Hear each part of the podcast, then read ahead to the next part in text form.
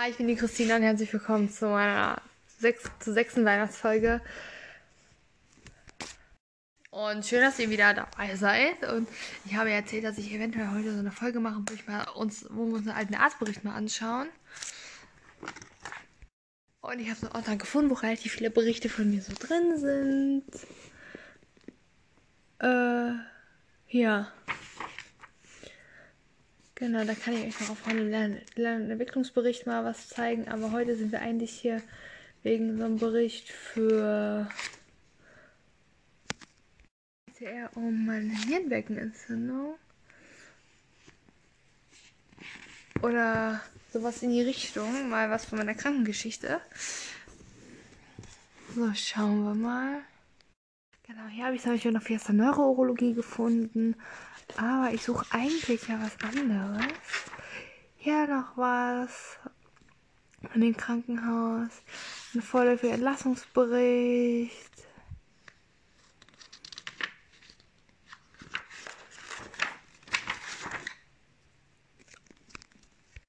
Hier war ich in der Uniklinik einmal. Hier ist auch noch ein Bericht.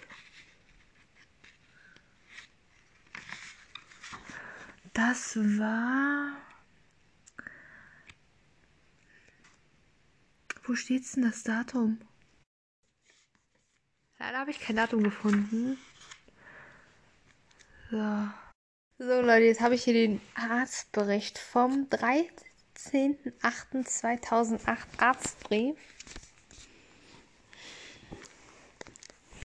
So, da war ich sogar fünf und gar nicht vier. Ja, da passen dann noch einige Dinge besser zusammen. So, das war dann der Arztbrief von meinem damaligen Kinderarzt. Sehr geehrter Herr Kollege, besten Dank für die freundliche Überweisung Ihrer Patientin Christina, geboren. Diagnose Pieleon Leonephritis, also eine Nierenbeckenentzündung mit Nachweis von E. coli. Fieberkrampf, primäre Enuresis heißt, ich habe gegoogelt, nächtliches Einnässen oder generelles Einnässen. Ähm, Therapiepflicht Z.N. Zwei therapiepflichtige Heilungseffekte. Hier steht ja noch, äh, da haben wir mit den Harnwegsinfekten und dann Gastroenteritis, das ist Magen- und Darm, Magen-Darm, Halsentzündung und dann hier Nahrungs- und Trinkverweigerung. Also mir ging es ja schon nicht so gut. Anamnese. Seit dem Vortag klagte Christina aber Bauchschmerzen, die sich dann über den Aufnahmetag hin verschlimmerten. Zudem traten häufiges Erbrechen, Ohrenschmerzen. So, ich hatte bei der Nierenweckentzündung Ohrenschmerzen. Leute, ihr seht, was für ein krankes Kind ich war. Oh. Kein Erbrechen. Hey, da steht, ich habe Erbrochen, Ohrenschmerzen, 39 Grad Fieber und kein Erbrechen. Egal. Keine Infektionsbeschwerden, Vorstellungen beim kinderärztlichen Notdienst, bei zunehmender Beschwerde, Beschwerden zunehmender Nahrung- und Trinkverweigerung und persistierendem Erbrechen. Dann am späten Abend Aufnahme unserer Klinik. Anamnesisch sind bei Christina dreimalig dreimalig komplizierte Fieberkrämpfe und ein zweimaliger Harnwegsinfekt beschrieben. Ja, Aufnahmebefund, ich glaube, das interessiert uns, glaube ich, gar nicht so. Wir blättern mal weiter zur nächsten Seite. Also noch zum Aufnahmebefund, Abdomen weich, also heißt einfach, dass der Bauch weich ist. Da, DG träge, keine Resistenz, Herz, bla bla bla. Herde 20 Kilo mit 5 Jahren 20,3 Kilo, Temperatur 39,3, Laboraufnahme, letzte Kontrolle. Leukozyten 15.100. Ähm, da steht in Klammer 5.300. Mal gucken. Ich google mal, wie viel Leukozyten sonst man sonst im Blut hat. Irgendwie Erwachsene, Erwachsene, die haben wahrscheinlich noch mal viel mehr Leukozyten, haben irgendwie äh, keine Ahnung, irgendwie bis zu 10.000 oder so. Und wenn ich schon 15.000 hatte, ja, Thrombozyten. Ähm, Ich habe vergessen zu erzählen, die Leukozyten sind die weißen Blutkörperchen. Und dann jetzt die Thrombozyten. Gucken wir mal, wie viel man normalerweise hat. Also Thrombozyten, die Blutplättchen, da hatte ich jetzt 224.000 und normalerweise hat man hat ein Kind 150.000 bis 400.000, aber man weiß es ja auch halt irgendwie nicht. Und dann steht da natürlich nochmal super viel mehr drin in diesen Berichten. Also, was steht denn sonst hier noch? Urinstatus, äh, Leukozyten, drei, drei, also haben die wahrscheinlich mit Teststreifen gemacht. Protein und Ketonkörperchen waren auch drei. Also ja, also.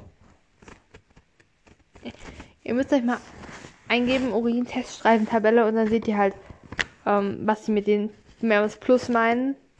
Da ist halt auch ein Teststreifen, sind halt ganz viele Felder, die verschiedene Farben haben. Und dann, wenn du das in den Urin reinhältst, verändern sich halt die Farben und dann hast du eine Tabelle, wo du dieses, wo du das dran hältst und wo dann zeigen, welche Farbe halt, wie die sich verändert, in wie, wie vielen Stadien. Und ich glaube, diese Plus sind halt einfach, wie viele, wenn du dir jetzt, wenn du die Tabelle nehmen würdest, wie viele die halt mehr zur Seite sind. Aber man muss bedenken, also bei, ich weiß, dass bei Nitrit, da gibt es zum Beispiel nur entweder hast du welches oder du hast keins. Da gibt es nicht irgendwie verschiedene Stufen oder so. Solographitis am Doms, Leber homogen, Gallenblase mäßig gefüllt. Keine Konkremente, Nieren beidseits regelrecht in Größe und Textur, etwas prominente Papillen. Uh, was sind Papillen? Ach. Will man nicht wissen, was Papillen sind. Äh, keine Ovarisverweiserung. Darmschlingen mit regelrechter bla bla bla bla bla bla. Röntgen Thorax, sie hatte sogar Thorax-Röntgen. Tag später. So. Und dann hier hatte ich am 11.8. noch ein EEG mit Wach-EEG mit frequenzlabiler Grundaktivität unter Hyperventilation, mäßiger bla bla bla bla bla, zeitgerechte Rückbildung. Egal was da steht, wir werden es eh nicht herausfinden. Ja, also ich weiß ja wohl, dass ich damals schon eine sehr niedrige Krampfschwelle hatte und dazu halt bei Fieber halt sehr geneigt dazu habe, Krämpfe zu kriegen und deswegen hatten meine Eltern immer schon voll Panik. So, jetzt kommt, also wir haben Christina am 2.8.2008 zur Behandlung einer Nierenbeckenentzündung stationär auf Initialbehandlung mit Cefuroxin. Das kenne ich mal nicht. Zudem Infusionstherapie Antifrese, Pyrese mit Ibuprofen und Paracetamol, also wahrscheinlich was gegen Fieber. Am zweiten der stationären Tag Wechsel auf Cefotaxim. Nicht mehr Cefuroxin, sondern Cefotaxim. Bei persistierendem Fieber, also wahrscheinlich bei gleichbleibendem Fieber oder höher steigendem Fieber, bis 39,9. Und einmaligen Fieberkrampfereignis Zudem Gabe von Gentemicin IV, heißt welche intravenös über drei Tage Gentamicin, Spiegel, Spiegelkontrolle unauffällig im Röntgenthorax, Ausschluss einer akuten Pneumonie. Guck mal, da hatten wir Glück. Im Blasenpunktionsurin Nachweis von E. coli. Also die haben halt eine Urinprobe gemacht und dann halt halt festgestellt, dass ich E. coli-Bakterien da hatte. Unter dieser Therapie zunehmende Befundverbesserung, stabile Entfieberung. Am fünften stationären Tag antibakterielle, antibakterielle Therapie mit äh, Cefotaxim über zehn Tage. Ja, juckt mich nicht. Elternbericht im Verlauf des stationären Aufenthalts über eine noch bestehende primäre Eunuresis. Ja, Inuresis war ja Betteinnässen. Deshalb aufgrund der bereits zwei mich zuvor aufgeregten Handlungseffekte verabredeten in der Rücksprache mit den Eltern eine Vorstellung kindernephrologischer Ambulanz des Uniklinikums bei Dr. Med, bla bla bla. Im Rahmen dieser Vorstellung soll eine Absprache des weiteren Prozederes, eine Terminsprache zur Durchführung einer MCU. Keine Ahnung, was MCU ist. Auch wieder habe ich gerade gegoogelt, irgendwas mit der Blase und Urin und ja. Ähm,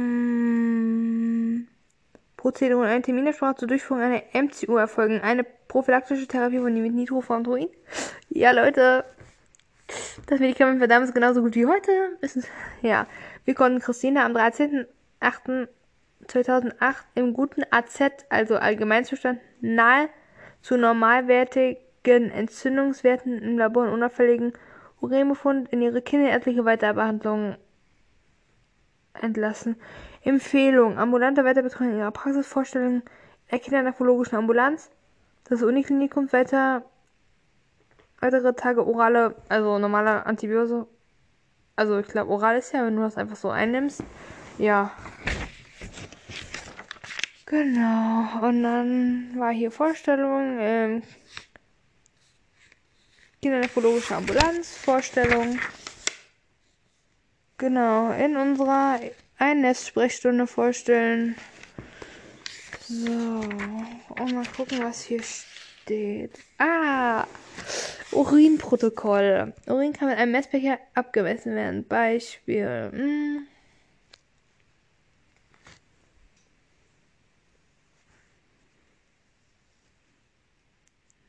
Also, hier war der 6.9.08.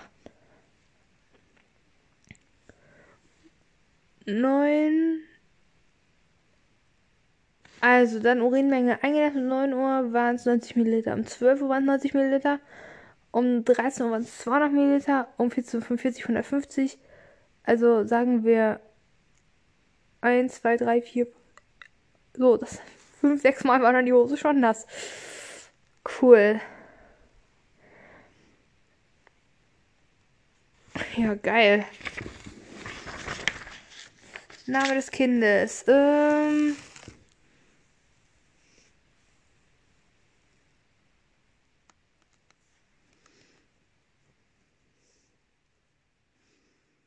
Also hier steht zum solche Sachen in diesem Protokoll für die Uniklinik. Ähm,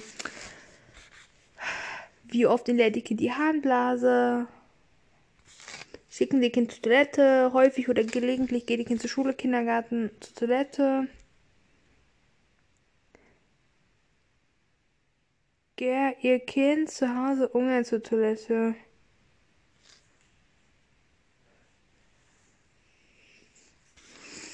Verhalten. Hat Ihr Kind den Hahn lange zurück? Naja, zu dem Zeitpunkt noch nicht. Da konnte ich es auch nicht. Auffällig, ja. Ist der Harndrang plötzlich sehr stark? Ja. Erreicht Ihr Kind oft nicht rechtzeitig? Nein. Wie unterdrückt Ihr Kind den Harndrang? So, ausnahmsweise in der Hocke. Ist der Harnstrang schwach, stotternd? Nein. Strengt sich Ihr Kind bei der Blasenleerung an? Ja. Dauert die Blasenleerung besonders lange? Nö. so, das war nämlich dann noch bevor ich in die Neurologie gekommen. Ein Essen nachts. Ist das Bettzeug in Klammer Pampers? Ja. Triefend nass? Ja. Feucht? Ähm, und dann, und dann steht hier halt so, ja, also es ist halt das Bettzeug, wir haben da Papers geschrieben, halt triefennass, feucht oder wechselt. Und dann Anzahl trockene Nächte in der Woche. Hier steht dann mindestens drei, weniger als drei. Meine Mama hat geschrieben, keine. Wird ihr Kind nachts durch Harnrang wach? Nein. Schläft ihr Kind besonders tief? Ja. Weil ihr Kind nachts schon trocken? Nein. Einnässen tagsüber ja, also ich nässe tagsüber ein. Wie oft nässt ihr Kind tagsüber ein? Einmal pro Woche?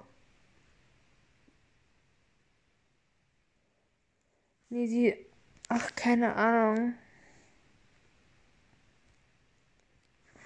Stuhlentleerung, leidige Verstopfung, wie oft im letzten Tag einmal täglich, ja.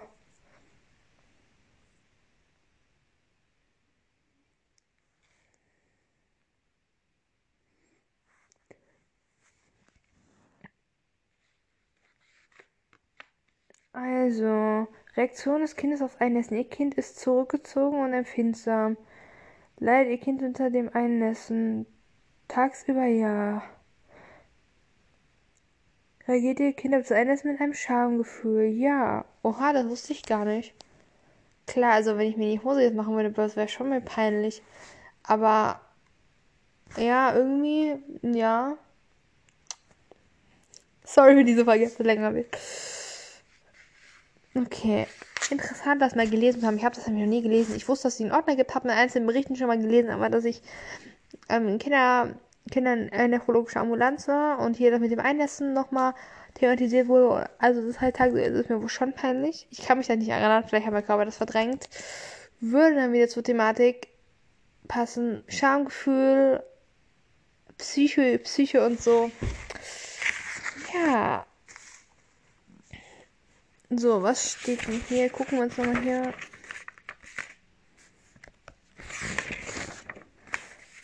So, das war die Hirnbeckenentzündung.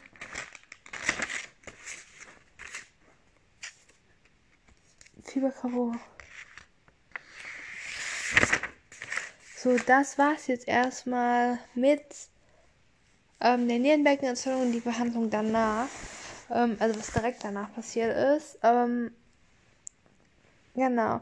Ich habe aber hier noch mehr Berichte. Das heißt, ich mache morgen einfach nochmal einen Teil, wo wir darüber reden. Aber krass, das ist mir doch. Also meine Mama musste ja an diesem Bericht, falls ihr es verstanden habt, das war ein Bericht ähm, für die Kindereinlassstunde, Besprechstunde ähm, in der Uniklinik bei in der Kindernephrologie. Und Genau, da mussten meine Eltern die Fragebogen ankreuzen und dort wurde halt so als Darstellung zum Beispiel, ob ich ein Schamgefühl hätte beim Einessen. Und dann tagsüber hatte ich wohl ein Schamgefühl beim Einessen. Nachts war das nicht so das Problem. Ja. Zum Thema Schamgefühl, Kindergarten.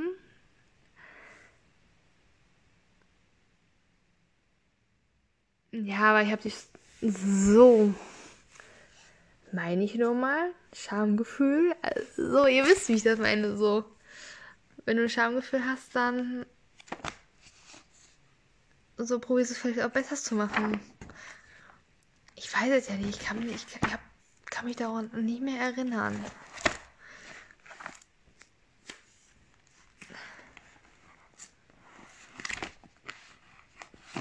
Ja.